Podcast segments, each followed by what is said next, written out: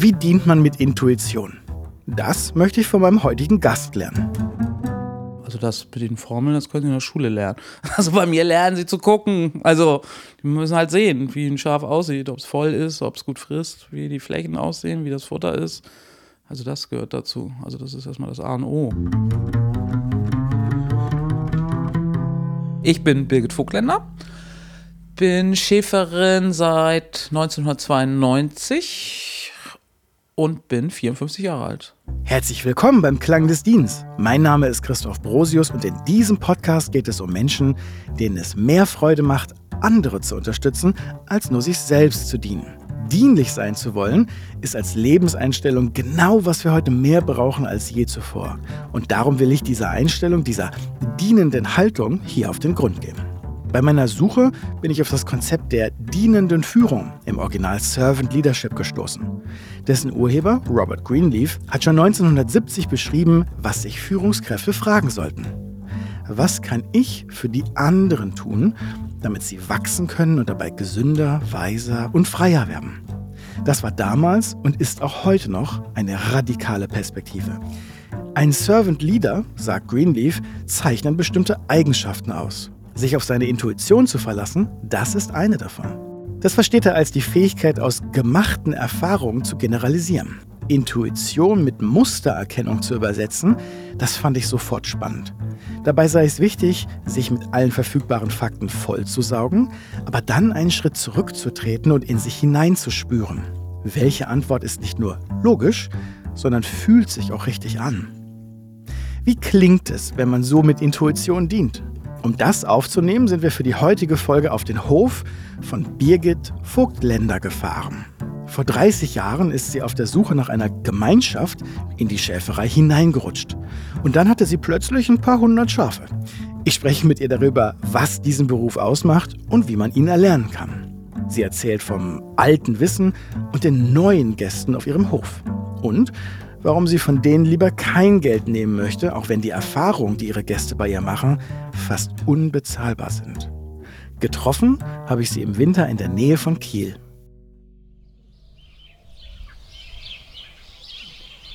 Ich gehe morgens hier raus, gehe über meinen Hof. Das ist ja nicht so weit. Und dann kläffen tendenziell meistens schon mal die Hunde.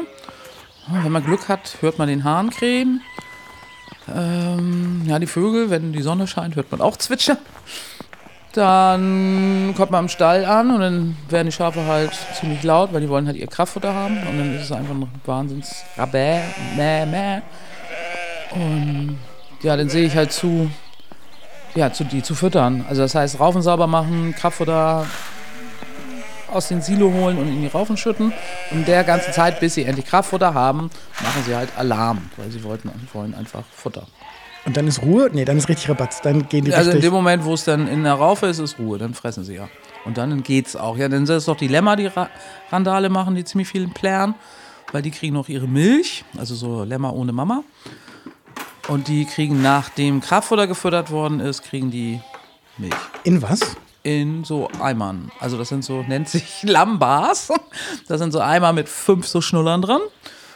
Und da kommt die Milch rein und die wird dann in die Bucht reingehängt. Und damit halt, das sind ein paar mehr Flaschenlämmer. Ich weiß gar nicht, wie viele das da gerade sind. 10 bis 15. Damit die alle gleichzeitig mehr oder weniger ihre Milch kriegen. Und dann wird geschmatzt ohne Ende. Ja, ist schon mit Schmatzen, glaube ich, verbunden. ja, und wenn die ihre Milch haben, dann ist definitiv eigentlich Ruhe im Karton.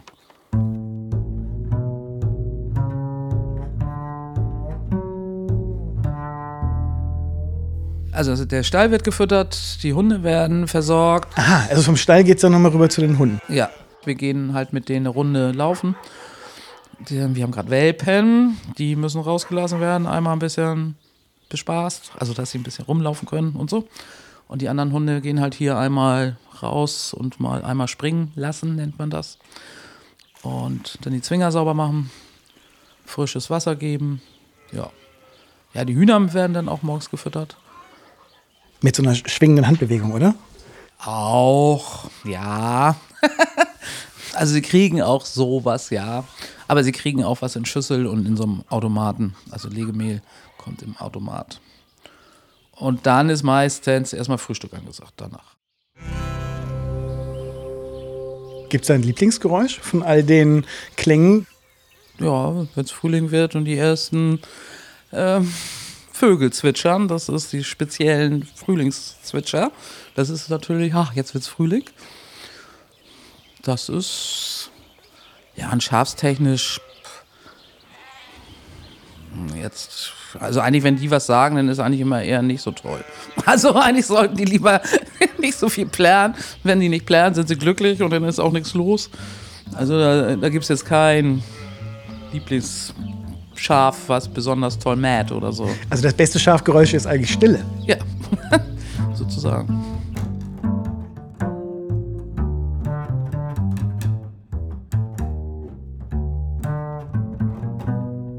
Also ich habe eine große Herde, das sind ungefähr 600 Schafe. Das ist meine große Herde, mit denen beweide ich Naturschutzflächen und hüte die auch. Ich hüte ja mit Hund und so.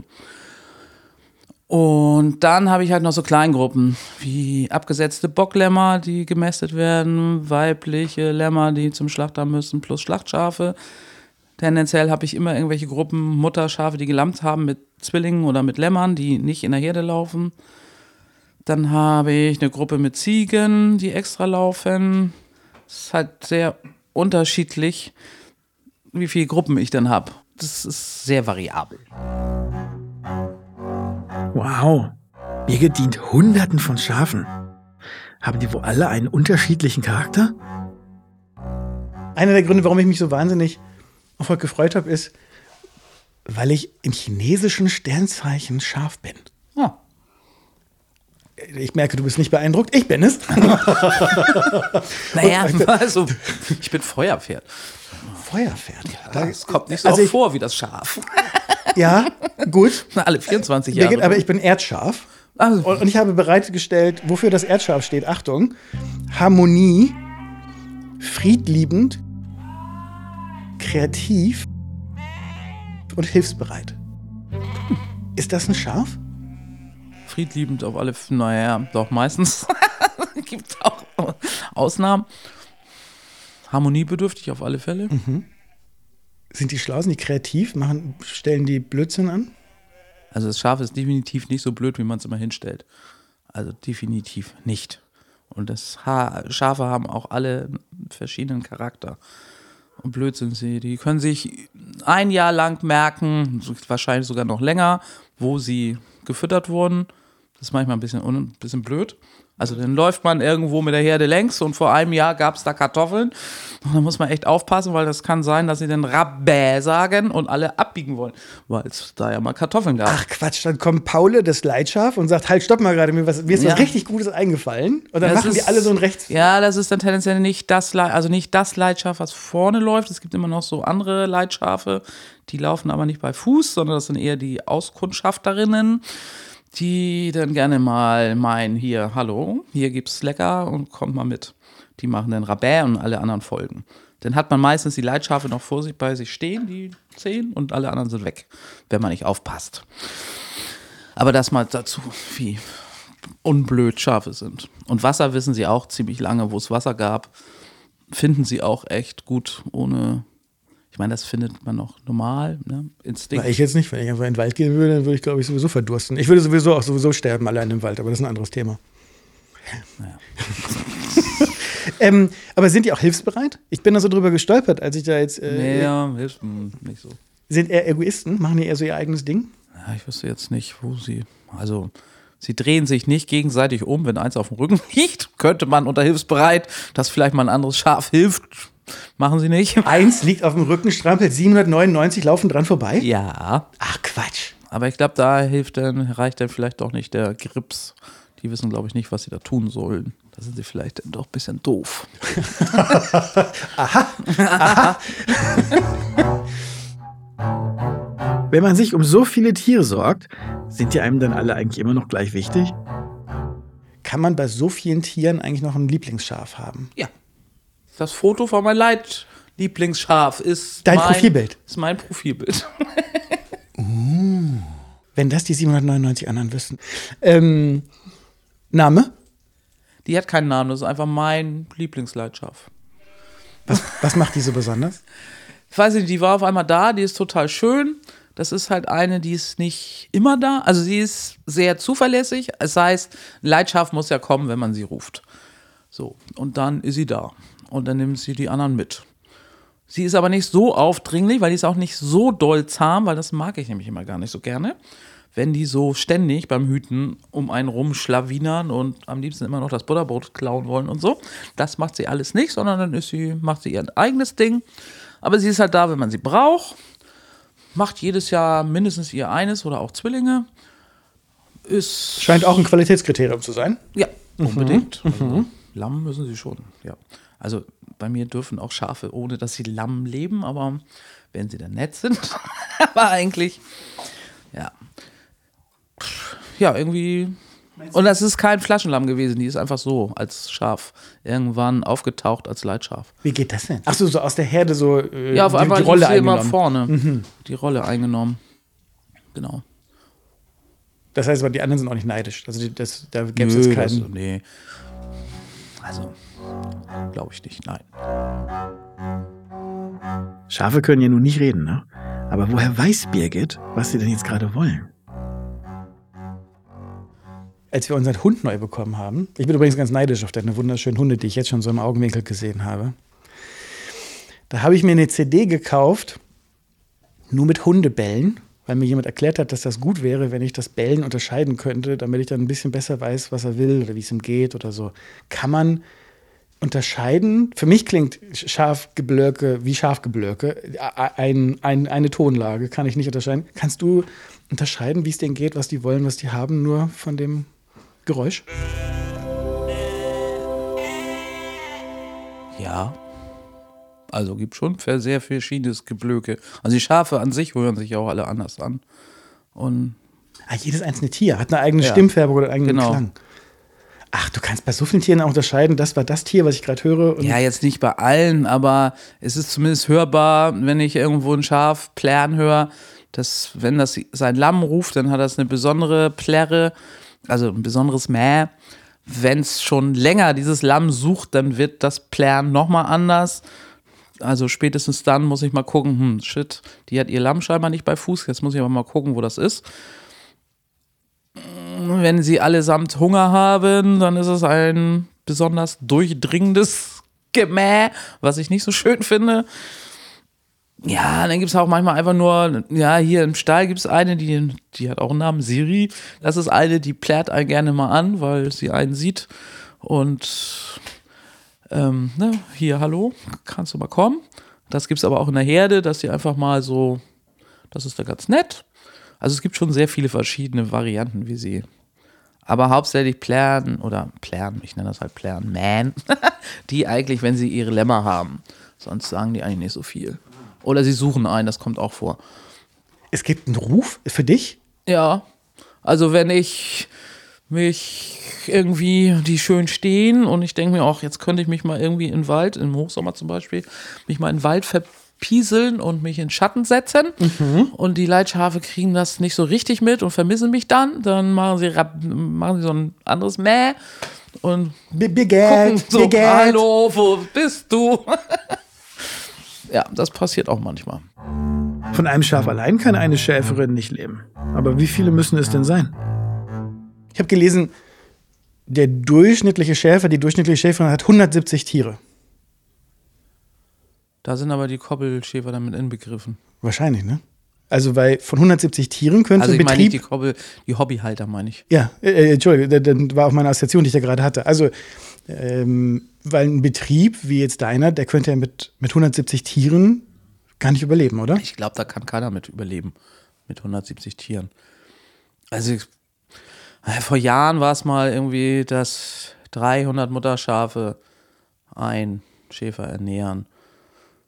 Aber ob das immer noch so ist, ich glaube fast nicht. Ich glaube, mittlerweile braucht man eher 400, um ein, eine Arbeitskraft zu, von, zu ernähren oder einen Schäfer oder, oder eine Familie.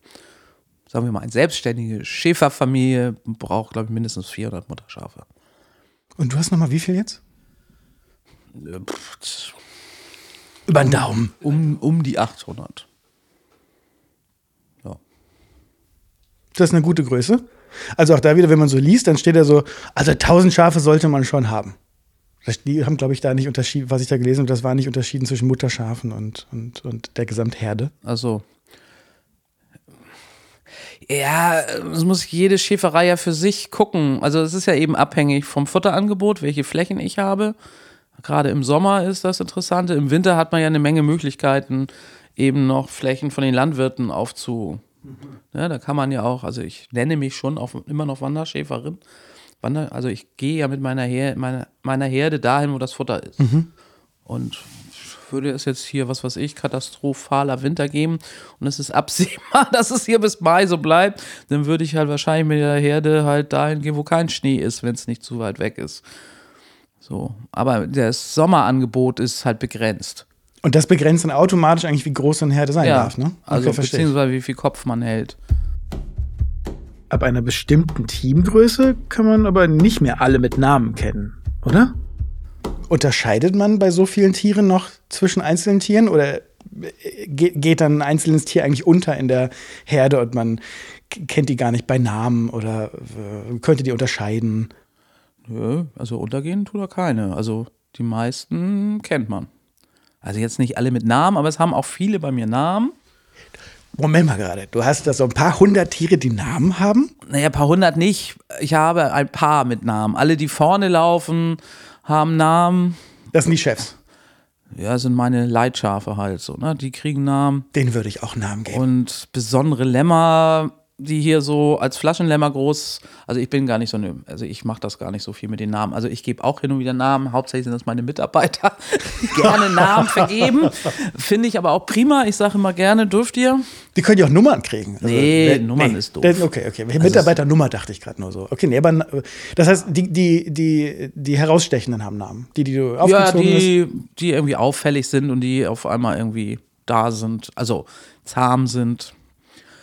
Die kriegen. Sag mal so einen Namen. Was, also, es, es hat, haben, die, haben die Namen wie, wie Unwetter oder haben die Namen wie nee, französische? verschieden. Es gibt einen Frank, es gibt Hamlet, es gibt Nadja, es gibt Melki.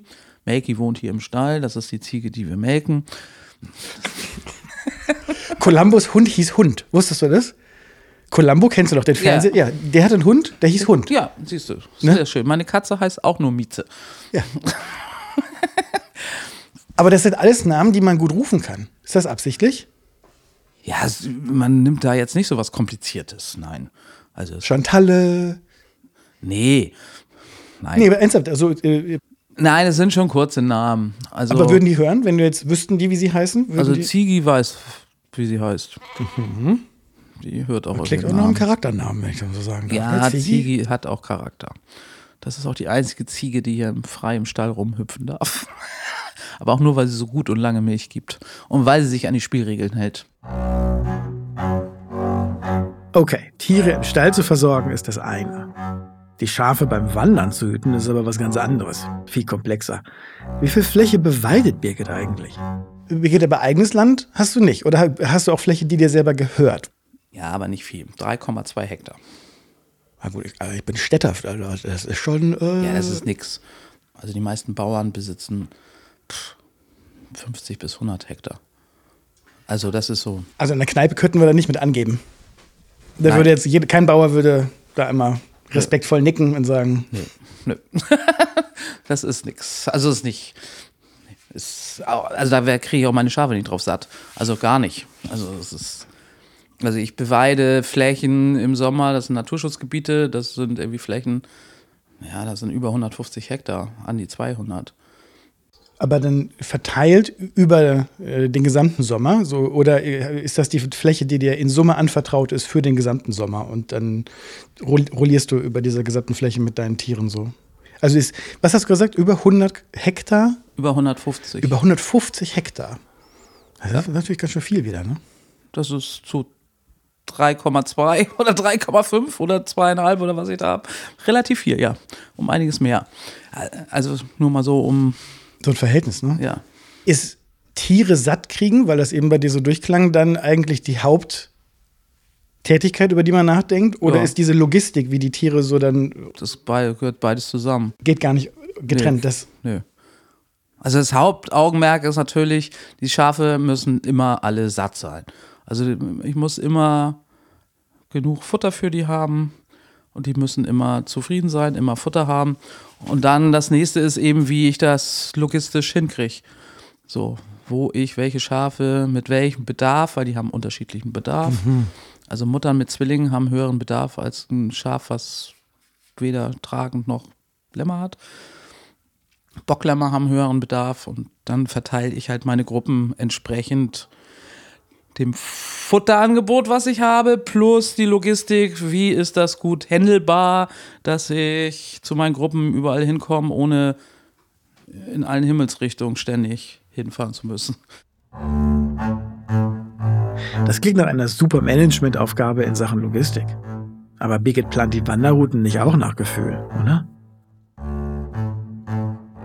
Ich habe versucht mir im Vorfeld das vorzustellen, wenn, wenn ich, ohne dass ich Ahnung habe, wie ich das machen würde und was dann das ist, was ich ständig sehe. Und ich würde dann sofort entweder Excel-Tabellen sehen oder Karten, wo ich dann so Laufwege einzeichne und so Pinnnadeln setze und Wege.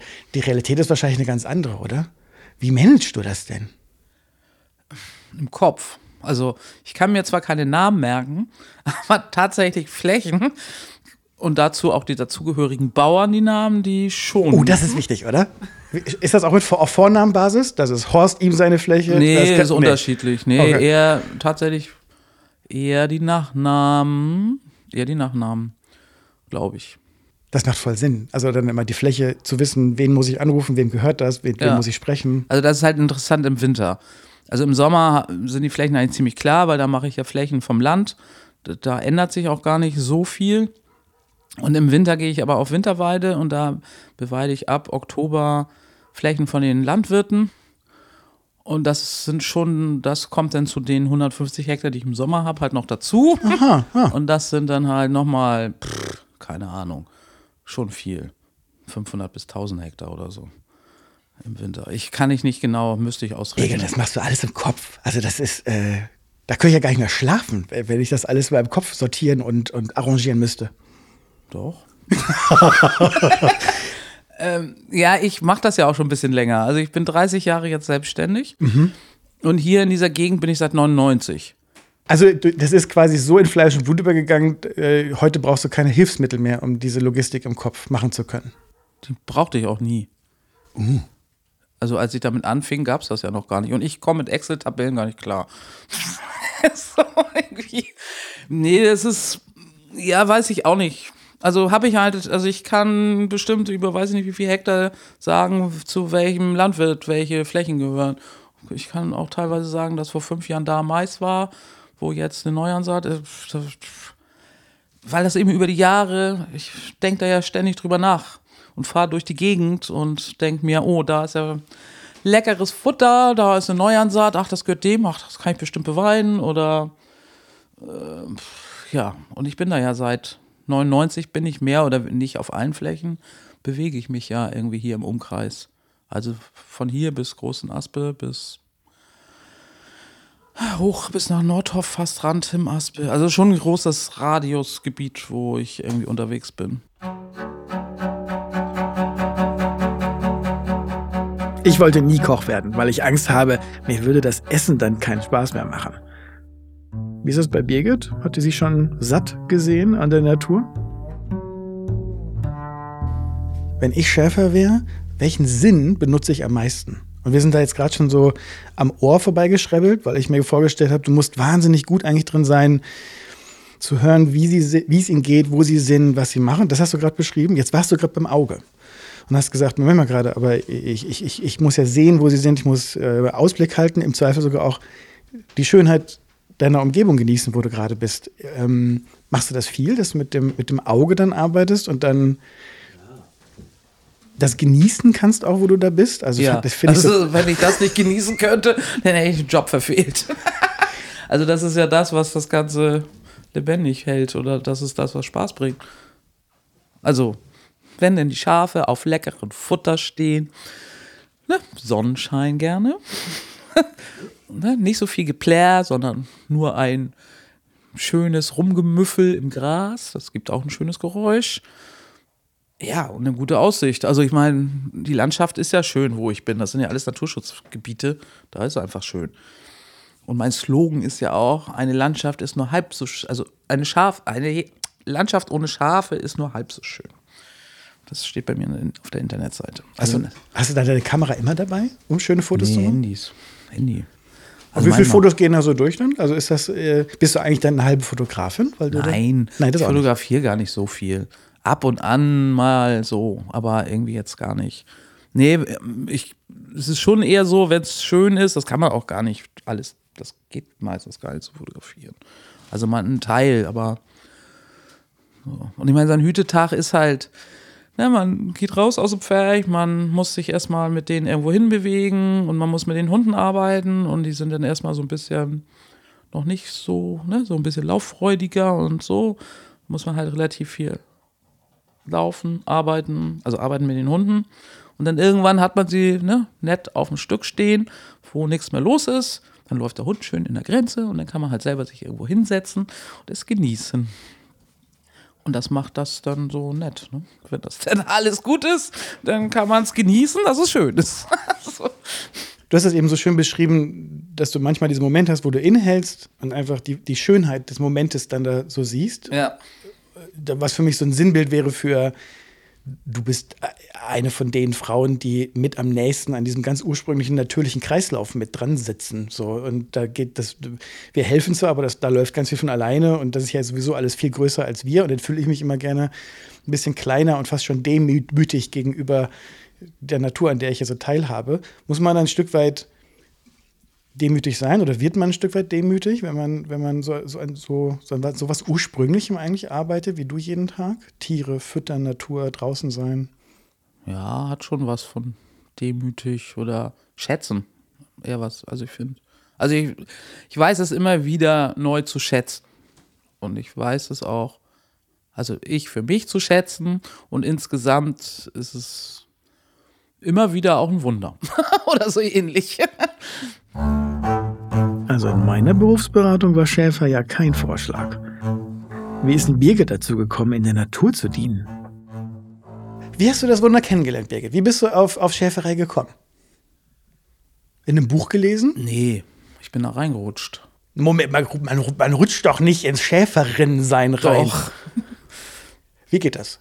Wie geht das? Naja, also ich bin ursprünglich Hamburgerin, nichts mit Landwirtschaft am Hut. Naja, dann zicke zacke, das war ziemlich schnell. Ich mache eine Kurzfassung, aber trotzdem zicke zacke. Du kannst ja so viel Zeit lassen. Wollte ich halt raus, also ich wollte ziemlich früh aus der Stadt raus, das wusste ich irgendwie schon mit 13. Naja, dann mit Umwegen, WGs, Wohnen und sonst was, bin ich irgendwann in der Nähe von der Schäferei gelandet. Das war im Niedersachsen, in der Nähe Lauenburg sozusagen. Hast du da gewohnt, einfach nur in der Nähe der, der Schäferei? Ja, erstmal nur gewohnt, mhm. auch WG, Haus und so. Und da mussten wir raus und die Schäferei hat halt jemanden gesucht auf Kosten Logis zum Mithelfen. Und da habe ich schon immer vorher gesehen, die Schafsherde, das war Elbdeich, ne, wie die Schafsherde so hoch, vorher runter, kam hoch, hin runter. und wieder zurück. Und da war ich immer schon sehr beeindruckt. Das war eine echt große Herde, über 1000 Stück, ne, mit einem Schäfer und den Hunden. Und war ich immer schon, war ich sehr beeindruckt von. Und die Schäferei hat dann Mithilfe gesucht. Und da ich eh gerade nichts zum Wohnen hatte und zu der Zeit wohnte ich im Bauwagen. Aber der Bauwagen konnte auch nicht mehr da bleiben, wo ich gewohnt habe. Und dann habe ich mit noch zwei Freundinnen, weil der ja was gesucht hat, gefragt, ob wir nicht zu dritt auch hier anfangen könnten mit unseren Bauwegen. Und das war ein total schöner Platz, war direkt an der Elbe. So, also, El also wirklich direkt Elbe, Elb, ähm, vor Land. Also, ne? also eigentlich wolltet ihr einen Stellplatz und ihr habt in Kauf genommen, ja, dass genau. das eine Schäferei ist. So. so. Aha, aha, Eher aha, so, ja. Also eigentlich braucht man einen Stellplatz und da Kosmologie ist ja super naja, ein bisschen Schafe kennenlernen und so. Und der Hof sah halt, wir sind da hingekommen und ich war von Anfang an, also das Bild habe ich auch immer noch total im Kopf, völlig beeindruckt von diesem Stall, weil der war so in Schichten gemistet gestreut. Also es war so stufenweise der ganze Stall und es war alles Mögliche in diesem Stall. Es waren Schafe, es waren Angora-Ziegen drin, es waren Puten, Gänse, Hühner, Katzen. Esel? Ja, Esel gab es auch, aber nicht im Stall, der stand vorm Stall. Und ja, Perlhühner flogen da auch irgendwo rum und das war klar, und Pferde standen auf und Kühe standen auch noch irgendwie auf der Weide. Also es war so eine Arche Noah-mäßig und das Ganze halt wirklich direkt an der Elbe, wo ich dachte, ja, das ist doch hier super. Das ist hier ja, hier will ich wohnen und hier will ich arbeiten. Also Wagen steht, äh, äh, Stellplatz gesichert und dann habt ihr da einfach geholfen auf dem Hof und über dieses Arbeiten für den Stellplatz äh, war das so ein Rankuscheln an die Tätigkeit selber. Naja, rankuscheln, wie heißt Das klingt so süß, ne? Also ja, so süß war das irgendwie nicht. also, also er hat auch Mithilfe für Kaffee und Stahl gesucht. Ne? Und dann haben wir den, also tendenziell das Café am Wochenende mitgemacht, mit nebenbei aber auch Stahl, das war auch Lamtzeit. Ich bin da irgendwie, glaube ich, auch im April angefangen. Das hieß immer zwischendurch da die Gäste bedienen, dann schnell irgendwie umziehen, in den Stall springen, irgendwelche Flaschenlämmer bedienen und dann wieder zurück ins Café und Torte servieren und so. Also so eher. Und ja, aber die Arbeit hat irgendwie trotzdem tierisch Spaß gemacht. Und ich habe da einfach zwei Jahre gearbeitet. Also die eine Freundin, mit, die da mit war, ist relativ schnell, glaube ich, ein Vierteljahr abgesprungen. Die andere war ziemlich schnell schwanger und hat dann irgendwie aufgehört. Und ich bin irgendwie da geblieben. Und habe dann zwei Jahre, aber diese zwei Jahre, ich glaube, stundentechnisch hochgerechnet, waren es mindestens zweieinhalb bis drei. Und ich erzähle es immer gerne schon irgendwie, weil ich habe zwei Jahre da gearbeitet mit zwei Tage frei in diesen zwei Jahren. Und die Tage waren irgendwann ziemlich lang. Also eher so von morgens um sieben bis abends um neun oder zehn. Also das muss aber dann für so eine Arbeitslast schon ein ziemlich spektakulärer Stellplatz gewesen sein. Ja, pf, nö, irgendwann. Nein, also die Arbeit hat einfach Spaß gebracht. Muss, oder? Sonst geht, sonst, sonst hängt man so. Und das war ja auch gar nicht dein Betrieb, du bist ja Angestellte gewesen. Also du musst dich ja, du musst ja voll Bock drauf gehabt haben, sonst würde man. Ja, es hat einfach Spaß gebracht. Und es war für mich irgendwie so, ich wollte halt bis dahin, oder eigentlich da auch immer noch, eigentlich war ich auf der Suche nach, ich wollte eigentlich immer Projekt wohnen auf dem Land mit mehr Menschen. Was ich aber nicht wollte, ist aufs Land ziehen und in die Stadt fahren zu arbeiten. Also ich wollte irgendwas auch auf dem Land tun. Und deswegen viel Erfahrung jetzt mit Schafe, Ziegen und ähnliches. Tier da waren eine Menge Tiere da und einfach die Erfahrung sammeln und was man, wie man die versorgt, Wissen aneignen, stand erst im Vordergrund auch. So. Und hätte es keinen Spaß gebracht, hätte ich das auch nicht gemacht. Also trotz Stress. Aber irgendwie hatte ich das Gefühl, das ist jetzt erstmal das Richtige.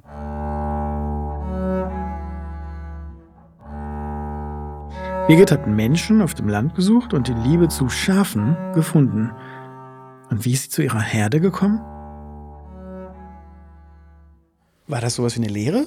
Nee, ich habe keine Lehre gemacht, nö. Ich nee, nee, also das war eine Lehre. Aber ich habe in diesen zwei Jahren so viel gelernt, dass ich ja nach den zwei Jahren bin ich dann irgendwie selbstständig geworden. Aber auch mehr so reingerutscht, weil ich nachträglich ähm, dann doch noch Schafe gekriegt habe. Also für ein Jahr hab, bin ich mit Schafen dann nachträglich bezahlt worden. Und hatte das war der Urlaub. Du hast im Grunde Urlaubsschafe bekommen.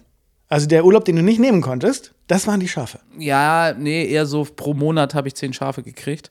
Uh. Und außerdem waren zu dem Zeitpunkt ähm, Schafe auch super billig, weil das war dann alles kurz nach Grenzöffnung. Grenze geht auf und plötzlich ist das Land überflutet mit Schafen. Warum war das denn so? Also warum gab es denn da so viele Schafe? Ja, im Osten waren einfach irrsinnig viele Schafe, also Ostdeutschland. Oder wegen Wollproduktion. Die hatten hauptsächlich Wollschafe also Wollmerinos. Mhm. Und das waren einfach. Wir hatten da einfach irrsinnig viele Schafe. Also die Wolle wurde da ja subventioniert vom Staat. Also die haben auch irrsinnig viel Kohle gekriegt für ihre Wolle. Und deswegen hatten sie da so viel. Also die LPG hatten alle Schafe, auch große Herden. Ja, und die waren dann aber eben alle über. Also als die Grenze aufging, waren die, da gab es ja einfach nicht mehr so viel Geld für die Wolle auf dem Weltmarkt. Und dann waren die einfach über. Also die wollten die dann einfach nicht mehr haben, weil sie einfach nicht mehr das Geld gebracht haben. Und wir sind dann auch rüber gewechselt. Wir waren erst Niedersachsen, also auf der Seite, Elbseite Niedersachsen. Da mussten wir dann aber auch weg, oder er, das ist ja seine Schäferei gewesen, und sind auf die andere Seite nach Mecklenburg rübergezogen. Und da hat er halt relativ viel Flächen, also da ging es auch gar nicht anders. Dir wurden Flächen angeboten, und entweder du nimmst die 500 Schafe mit, die zu der LPG gehörten, oder nicht. Und dann ist er innerhalb kürzester Zeit von, ich glaube, als ich angefangen habe, hatte er 1200 Mutterschafen innerhalb von eineinhalb Jahren auf über, also auf mindestens 5000 gewachsen. Und also die Schafe hatten zu dem Zeit eigentlich keinen Wert. Mhm. Aber es war für mich, ja, hatte ich zumindest relativ schnell 130 Schafe. Und dann hat er mir das Angebot gemacht. Es ist immer so schwierig zu. Damals gab es Mutterschafprämie. Also pro Schaf gab es eine Prämie im Jahr agrarförderungsmäßig. Fürs Halten dieses Tieres Ja, sozusagen. Einfach so. Nee, als Ausgleich. Also weil die Marktpreise ja total im Arsch waren durch die Grenzöffnung, war ja. Und da hat man dann immer pro Schaf nochmal irgendwie, ich glaube, zu dem Zeitpunkt waren das 30 Mark, so also Mark. Und von dem Geld, was ich da gekriegt habe, konnte ich dann nochmal 130. Also er hat mir die sozusagen vorgestreckt. Und dann war ich relativ schnell auf 260 Schafe. Und damit war ich ja irgendwie selbstständig. Das war mir nicht so klar, was das heißt. Ich war 25 oder so, ne? Da denkt man ja noch nicht so weit. Ich verstehe jetzt, was du meinst, wenn du sagst, reingerutscht. Okay, Ja. also und plötzlich waren da 62 Schafe. Und plötzlich waren da Schafe. Mhm. Die Haltung hat Birgit mitgebracht, ohne es zu wissen scheint mir. Aber was ist mit dem Fachwissen? Hat sie das auch alles intuitiv aufgesaugt oder brauchte sie da doch noch eine formelle Ausbildung? Und ich weiß, du hast dann irgendwann die Prüfung nachträglich einfach nochmal gemacht, ne? Ja, aber viel, viel später, ja. Ach, dann noch mal viel später. Das heißt, du hast das alles schon gemacht, ohne einen Lappen dafür zu haben, einfach weil du es konntest, einfach weil du es gelernt hast. Ja, weil in den zwei Jahren habe ich wirklich sehr viel gelernt. Krass. Und warum hast du denn die offizielle, wie, wie, wie heißt der Beruf offiziell, den man dann, Tierwirt, Fachrichtung Schafe oder Schäferei oder Schäferin oder. Und, und warum hast du das noch dran gehangen? Muss, musstest du dann irgendwie die offizielle Prüfung nochmal nachlegen? Ja, oder? ich habe ja hier, ging es dann irgendwann mit den Ausschreibungen los in Schleswig-Holstein. Und, und die wollten den, den sehen. ja, also zumindest musste ich da irgendwie einen Schein haben und nicht ganz ohne. Und deswegen habe ich dann, und es war jetzt auch nicht so schlimm, es war zwei Wochen Schule und dann eine Prüfung schreiben. Also. Mit Zeug, das man eh schon seit Jahren macht und weiß. Also das war jetzt irgendwie alles nicht. Ja, naja, die wollen ja immer viel mehr Theorie. Konnte das ja immer alles nur per ne, Bauch. Also ich konnte das nicht wirklich bis dahin. Äh, da habe ich denn da gelernt, wie man Futtermittel berechnet und so. Aber nee, ging schon. Also. Ich sehe hier hinten so ein paar Bücher stehen. Hast du so Schafbücher, so Fa Schaffachlektüre? Ist das ein Ding? Ich habe schon scharf Fachlektüre, also hauptsächlich werden Kranken, also Bücher über Krankheiten, also da bin, weil da muss man sich immer mal was ran anlesen, wenn's, und also da habe ich mich auch schon viel mit beschäftigt mit Krankheiten, weil da gibt es immer mal was, was man so nicht weiß oder wo man einfach nachlesen muss. Aber, Also- aber das meiste, was ich raushöre, ist halt einfach dieses äh, Lebenspraktische. Also geh mir weg mit Formel zum Futter berechnen. Ich kann dir genau sagen, wie viel Futter ich brauche. Also da brauche ich jetzt keine Waage für, sondern ich, habe, ich sehe ja jeden Tag, was die Tiere brauchen und wie Ja, viel sie brauchen. Ja, Wahnsinn. So halt. Das ist ja, lehrst du heute Azubis bei dir auch mit so einem Gefühl anstatt mit Formel? Oder? Ja, also das mit den Formeln, das können sie in der Schule lernen. Also bei mir lernen sie zu gucken. Also die müssen halt sehen, wie ein Schaf aussieht, ob es voll ist, ob es gut frisst, wie die Flächen aussehen, wie das Futter ist. Also das gehört dazu. Also das ist erstmal das A und O. Und das kann man hinterher auch berechnen von mir aus.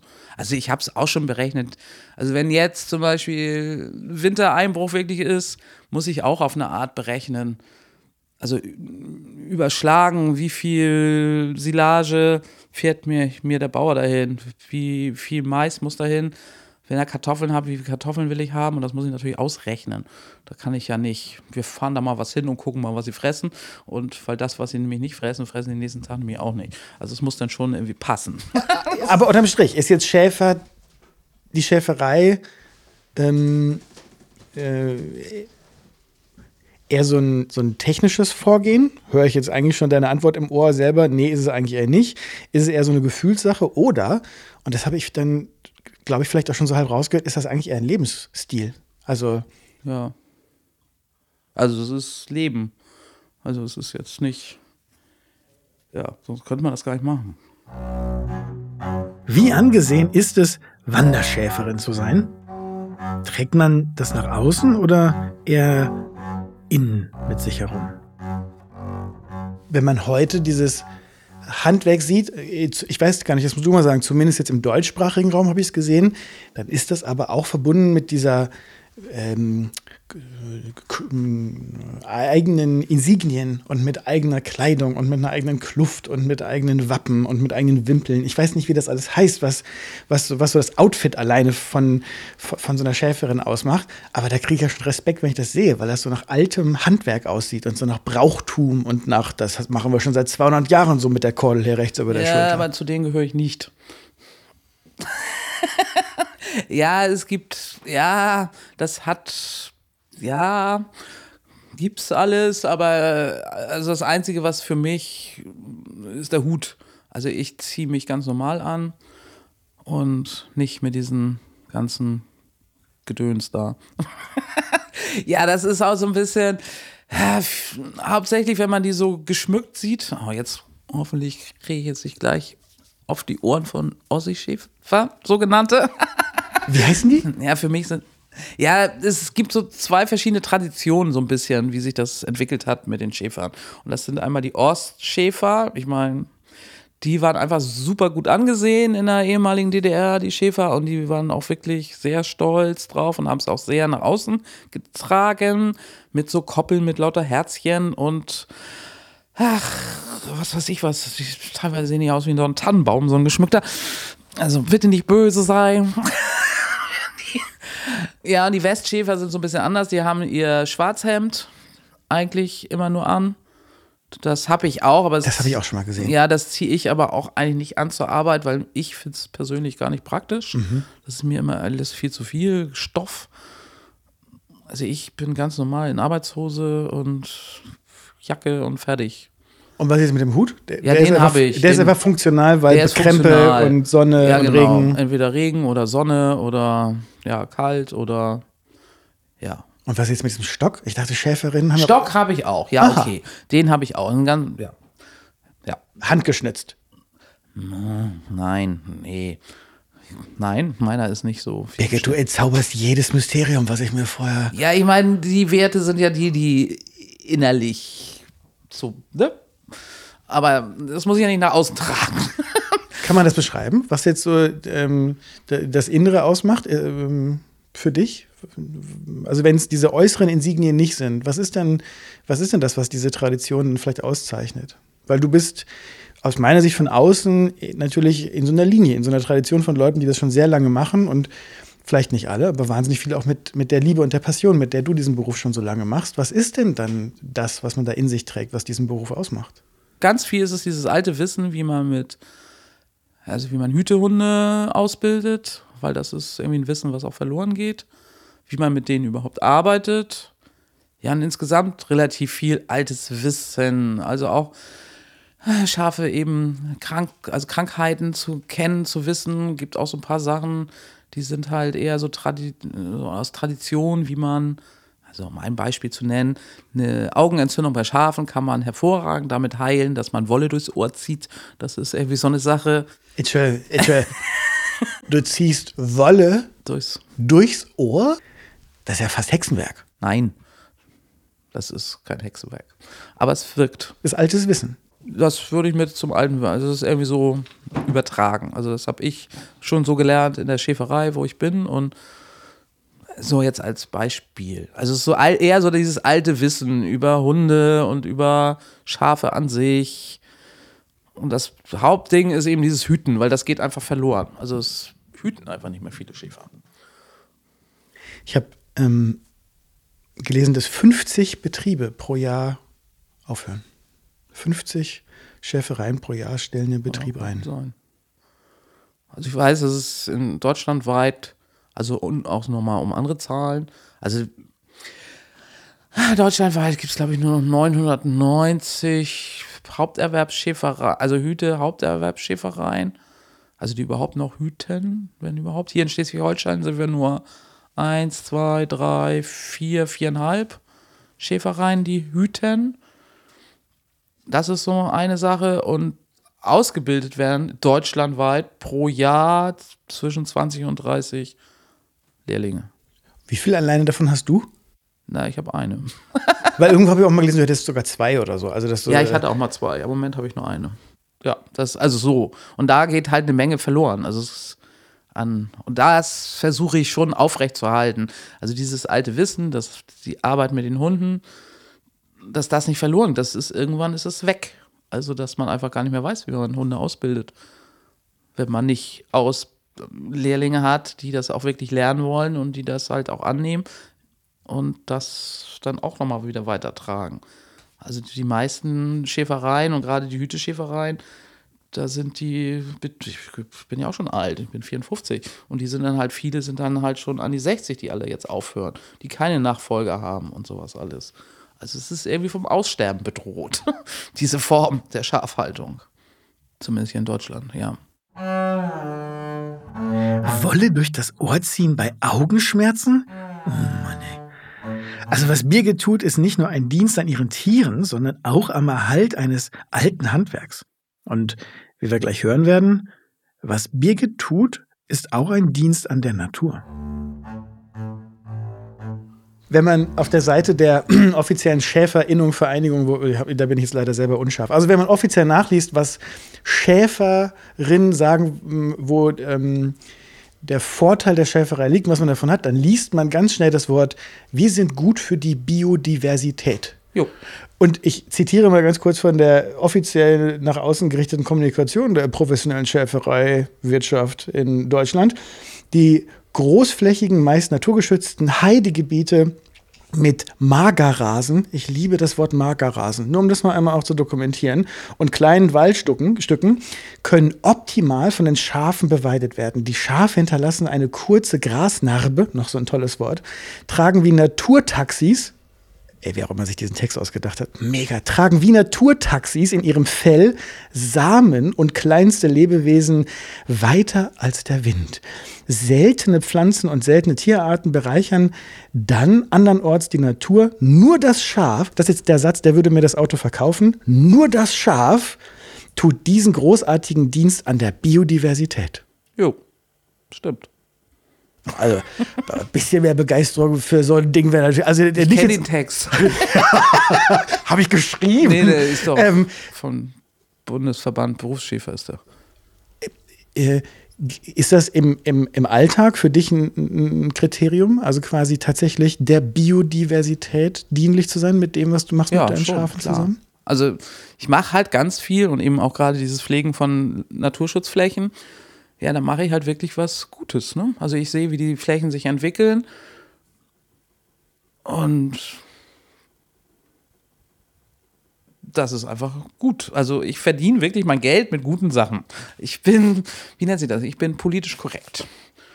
So, und klar, und das bringt Spaß, das zu machen und zu sehen, wie sich jedes Jahr die Flächen verändern und eben der Magerrasen mehr mager wird und die Heide Pflänzchen an Stellen auftaucht, wo vorher Queke stand irgendwann mal. Das kannst du wirklich wahrnehmen. Also, weil ja. dein Blick da so geschult ist, dass du wirklich siehst, die Blüte mm -mm, war hier vorher noch nicht. Die haben wir mitgebracht oder wahrscheinlich haben wir die mitgebracht. Ja, oder die war im Boden und dadurch, dass sich der Boden in, an sich verändert sich ja dadurch. Also mein Job ist ja in der Landschaftspflege. Ich beweide Flächen, die Schafe fressen tagsüber alles so knapper, knapper, knapper alles. Dann kommen sie auf Fähflächen, wo sie nachts immer eingesperrt werden. Das sind ausgewiesene Fähflächen, nennt sich das.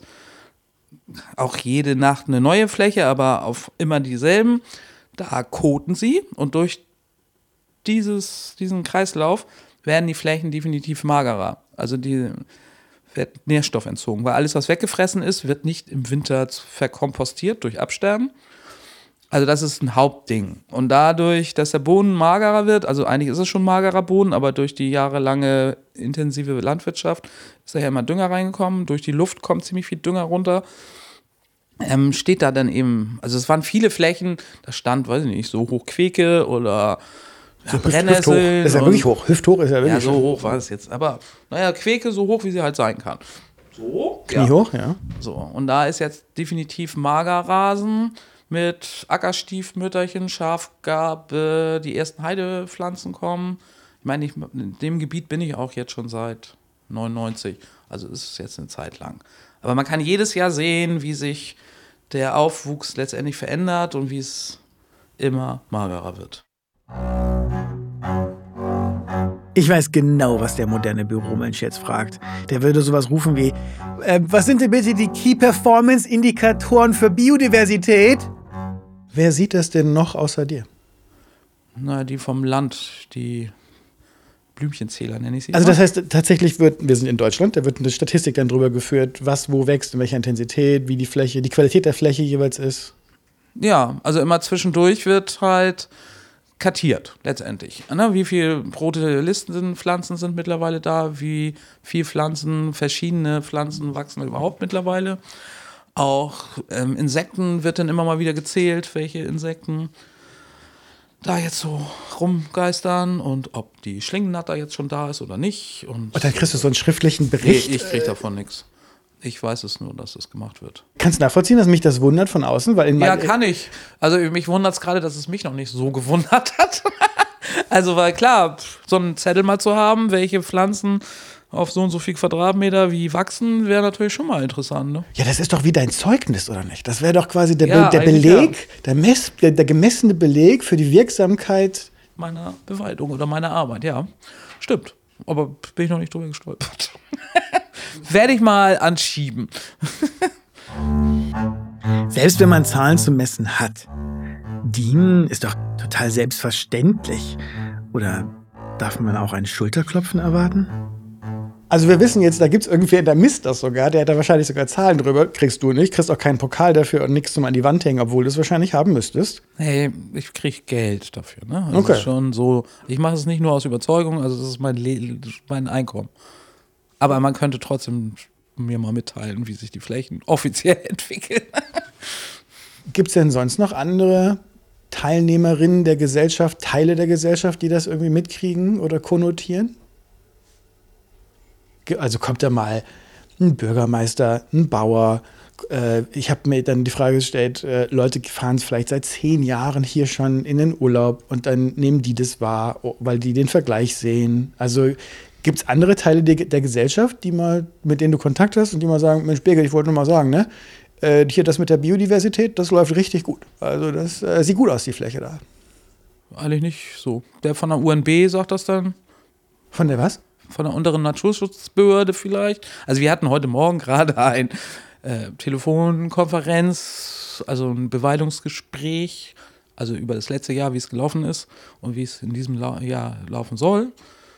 Da kriege ich dann mal, ja, Flächen entwickeln sich gut. so, sehe ich auch, aber äh, nö, dass da irgendwie mal ein Bürgermeister oder irgendwer vorbeikommt oder wie auch immer. Nee, einige sind immer eher ähm, ja, das muss besser beweidet werden, da mehr beweiden oder wie auch immer. Äh, ich habe immer das Gefühl, wenn man einen Kraftwerksbetreiber, also E.ON oder so, wenn sagt, hallo E.ON, hallo RWE, ähm, Strom brauchen wir auf jeden Fall, das ist ein Allgemeingut, da können wir jetzt nicht was für bezahlen, aber natürlich brauchen wir jetzt erstmal alle Strom.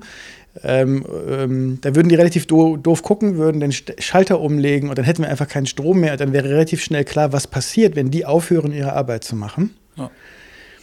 Wie lange würde das denn dauern, bis wir merken würden, was passiert, wenn es gar keine Wanderschäfer mehr gibt? Also, weil die Unmittelbarkeit scheint nicht so richtig die der Fall zu sein. so da. Ne? Ne? Also, das ist halt letztendlich, es ist ja schon die ganze Zeit, hat das einen positiven Effekt. Also gerade das mit den Samentaxis. Ich meine, es ist jetzt erst erforscht worden vor ein paar Jahren, aber es ist definitiv, gibt es das?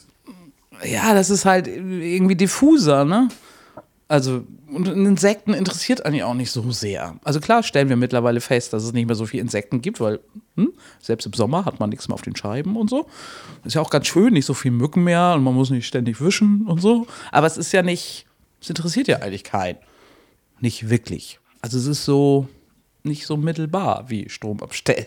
Also bräuchten wir quasi erst sowas wie kein Obst mehr, weniger Honig. Es müsste so, so wahrnehmbarere Effekte geben, die dann erst eintreten würden. Kann das sein, dass es das braucht? Es braucht irgendwie mehr Wumms und man muss es mehr Ja, aber dann wird es auch nicht unbedingt darauf zurückzuführen sein, dass das mit den Schafen, dann gibt es ja erstmal nochmal ganz andere Themen dazu, wie Glyphosat, Bienensterben und überhaupt die Pestizide in der Landwirtschaft und ja, also das sind ja auch alles Themen, die halt Auswirkungen haben auf Insektensterben.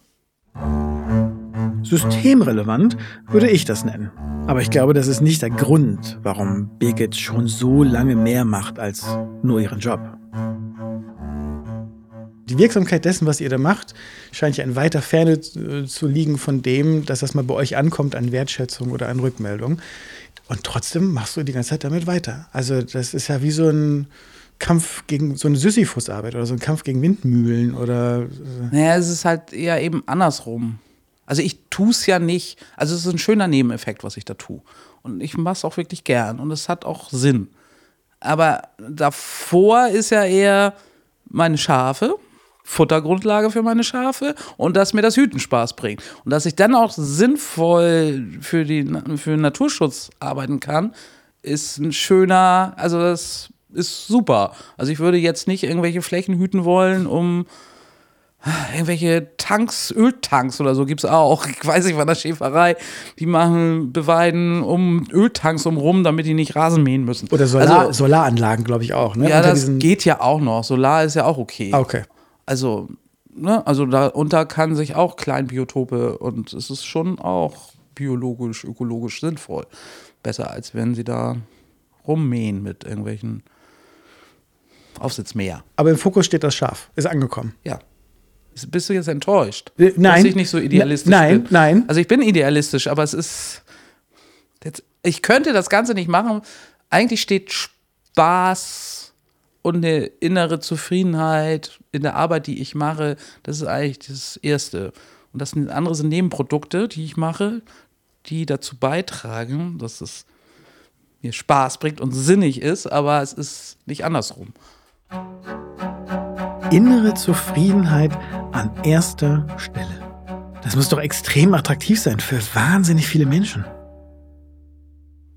Äh, ich sag dir mal noch so ein Nebenprodukt, äh, was ich gefunden habe. Und äh, das fängt an mit einer Zahl. Und du sagst mir, ob du weißt, was das für eine Zahl ist. 17054.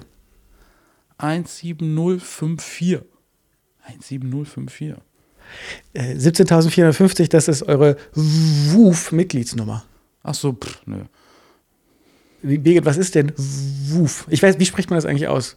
WUF. WUF. Worldwide Opportunities on Organic Farms. Was ist das? Ähm, das gibt es schon ewig. Also ewig, ja, gibt es, glaube ich, mittlerweile 30, 40 Jahre.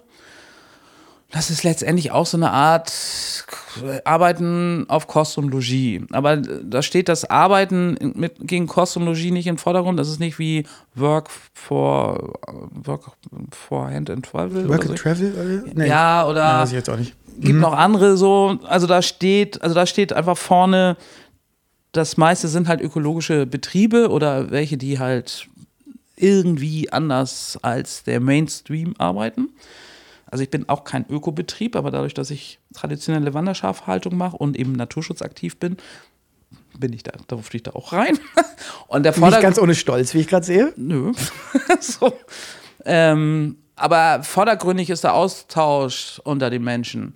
Also es geht da ganz viel eben, dass Menschen halt auch wirklich Einblick bekommen in den einzelnen Betrieben. Ähm, ja wirklich auch was lernen und mitnehmen. Also es ist eben nicht hier, weiß ich nicht, tagelang, was weiß ich nicht machen, dafür kriegst du Essen und eine Unterkunft, sondern es, dahinter steht die Begegnung mit den Menschen und der Austausch. Also das ist der Unterschied zu ziemlich vielen. Ich verstehe, dass das darum geht, dass Leute in Austausch kommen und was lernen und in Resonanz gehen mit, mit dem, was ihr hier macht. Aber zu einem guten Stück ist, hast du da doch jetzt aber auch noch einen Hut extra auf. Du bist äh, Herbergsmutter oder du bist äh, Gastgeberin. Vielleicht ist das das richtige Wort dafür. Ja, Gastgeberin bin ich. Dann, in dem Fall, wenn welche kommen. Oder wenn die da sind, klar. Wie viel kommen, ne? Ist sehr unterschiedlich. Also, wir haben hier ein schönes Buch, da stehen sie alle drin. ähm, letztes Jahr waren es schon. Über den Sommer hatten wir eigentlich durchgehend welche. Ein bis zwei. Ja. So, und dann kam ja Corona, dann ist ein bisschen eingebrochen. Mhm. Dann kamen wieder ein paar mehr, denen die Decke auf den Kopf fiel und die meinen, sie müssten mal irgendwo hin. Und ich bin ja ein sogenannter systemrelevanter Betrieb. Also hier konnte man weiterhin wufen und arbeiten. ja, sind schon ein paar. Also über die Jahre, glaube ich. Also so lange mache ich das jetzt auch noch nicht, aber schon waren das, glaube ich, schon irgendwie so 30 oder so. Ist das auch ein Grund mit, der so ein positiver Nebeneffekt ist, neben der Tatsache, dass es Spaß macht mit den Schafen? Also gefällt dir das? Machst du das gerne, dass die Leute hier. Ja, sonst würde ich es nicht machen. Also Spaß steht schon immer vor. Machst machst du eigentlich überhaupt irgendwas, was dir keinen Spaß macht? Oder lässt ja, das klar, mache ich auch Sachen, die keinen Spaß machen, muss man ja. Aber es ist schon, ja, das ist daraus entstanden, wie gesagt, ich wollte eigentlich mal Gemeinschaft leben. Also ich wollte auf, also es war ziemlich, also ich habe auch in Hamburg Kommune gelebt mit 15 Leuten. Und ich wollte eigentlich immer eigentlich auf dem Land eine Gemeinschaft. Ne? So mit Wohnen, Arbeiten und sonst was. Naja, dann bin ich irgendwie bei den Schafen hängen geblieben, habe mittlerweile hier, naja, ein eigenes Grundstück, eigenes Haus, sonst wie und wohne hier mehr oder weniger alleine.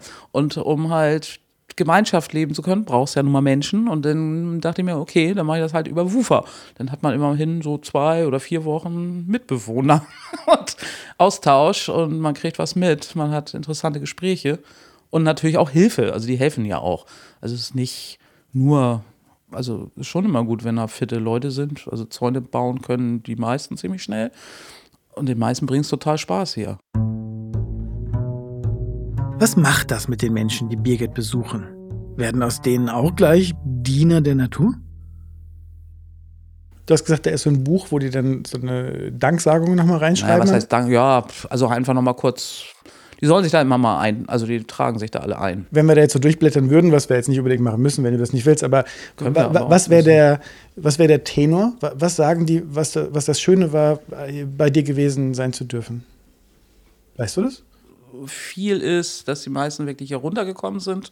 Also runterkommen, runterfahren von ihrem. Also es gab einige, die hier waren, auch eher so mittleren Alters, so um die 40, die eher so kurz vor Burnout und ähm, so, die innerhalb kürzester Zeit hervorragend wieder schlafen konnten, weil ne, viel Arbeit, viel frische Luft und eben nicht mehr so viel, also geerdet auf alle Fälle und eben nicht mehr so viel Scheißzeug im Kopf, weil einfach, man macht hier einfach alles, das ist ja alles so so dicht. Also, wie nennt sie das? Naja, erdig halt. Ehrlich auch einfach, ne? So ja, so erdig und irgendwie so pur. Ne, da ist ja nicht, man muss sich hier nicht so, hier gibt es keinen Psychostress. Also in dem Sinne, man muss sich ja nicht, hm, ne, man füttert ein Schaf und dann ist das Schaf glücklich und fertig. So. so. Und das, das ist ganz viel, was die Leuten dann irgendwie weiterbringt oder also auch echt gut finden, dass sie einfach und klar, und dass sie hier die meisten auch, das schreiben sie auch alle, immer das gute Essen, weil es gibt ja immer gutes Essen. Und naja, mein Haus ist halt auch immer direkt sofort auf. Es gibt nicht so diese Hemmschwelle, oh, was darf ich jetzt hier anfassen oder nicht. Also die benutzen meine Küche sofort mit und es ist alles auf. So, und da habe ich scheinbar eine einladende mm, so Persönlichkeit, dass die sich alle direkt zu Hause, oder fast alles. Es gab auch schon welche, die sind nach zwei Tagen wieder geflüchtet. Gut, Ausschuss gibt es immer. Ja. Aber ähm, beim Gro, äh, äh, lasst mich das nur mal so spiegeln wieder, wenn man irgendwo in so ein Kloster fährt oder auf so eine Anlage, um so einmal runterzukommen und zu meditieren und nur so ein bisschen gestreichelten Reis zu essen, ich übertreibe bewusst, da bezahlen Leute richtig viel Geld für. Ja, die Möglichkeit gibt es auch, mache ich aber nicht. Warum also, nicht? Weil dann muss ich schon wieder viel mehr bieten also dann wollen, also ich hatte auch schon Anfragen, ob sie hier Urlaub machen können und dann würden sie auch Geld bezahlen. Aber die wollen dann auch mehr. Also so stelle ich nur meinen Betrieb zur Verfügung, meine Persönlichkeit, meinen Platz und den kann ich einfach so zur Verfügung stellen. Das tut nicht weh, das ist gut, muss aber nicht mich um die kümmern in dem Sinne. Also ich kümmere mich, aber nur in dem Rahmen, wie es für mich passt. Aber jetzt Herbergsmutter will ich mich nicht sein, dass die dann mindestens so oft mit zur Herde wollen, weil die meisten wollen dann immer nur beim Hüten dabei sein. Und das kann ich auch nicht gebrauchen. Also man, Zum Fotos machen. Ja, und überhaupt, das stellen sich ja alle so romantisch vor. Also die Wufer dürften alle mindestens einmal mit beim Hüten sein, ne? Aber. Zum Fotos machen. Ja, und einfach dazu sein.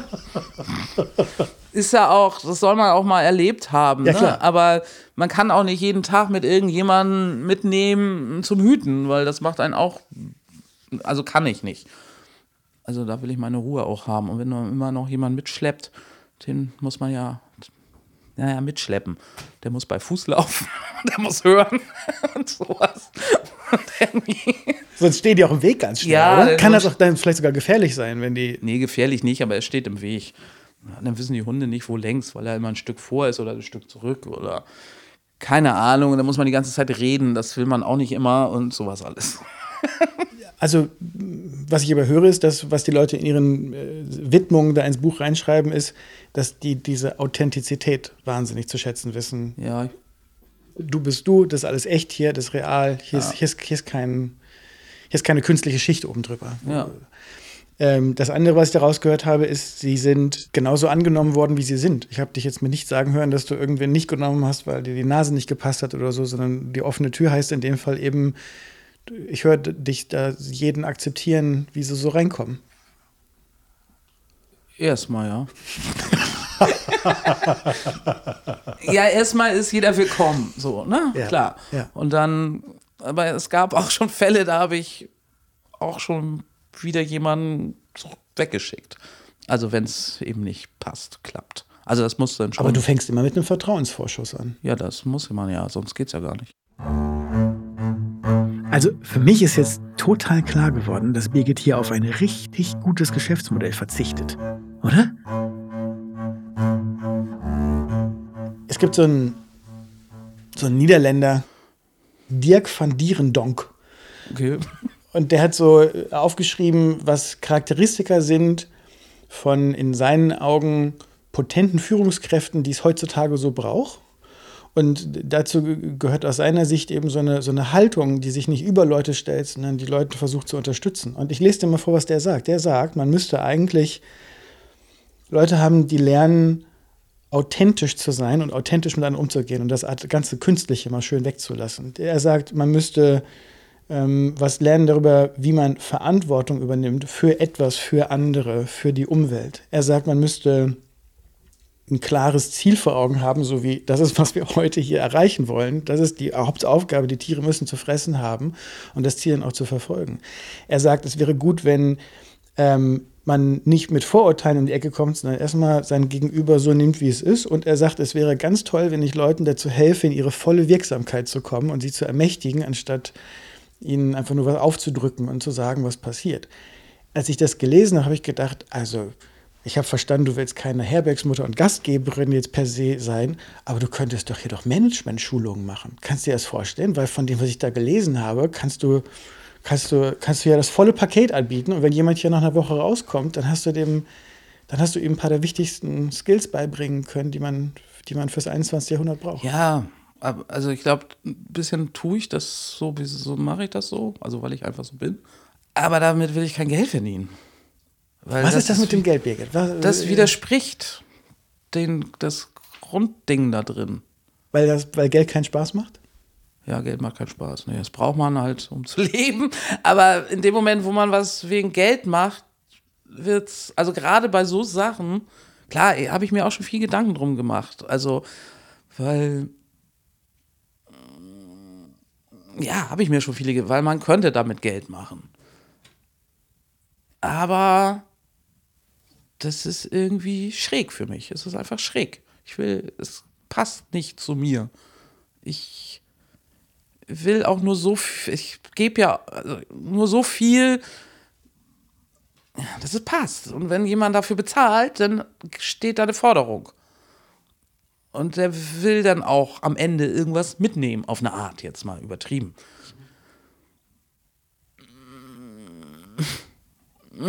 Also stimmt für mich nicht.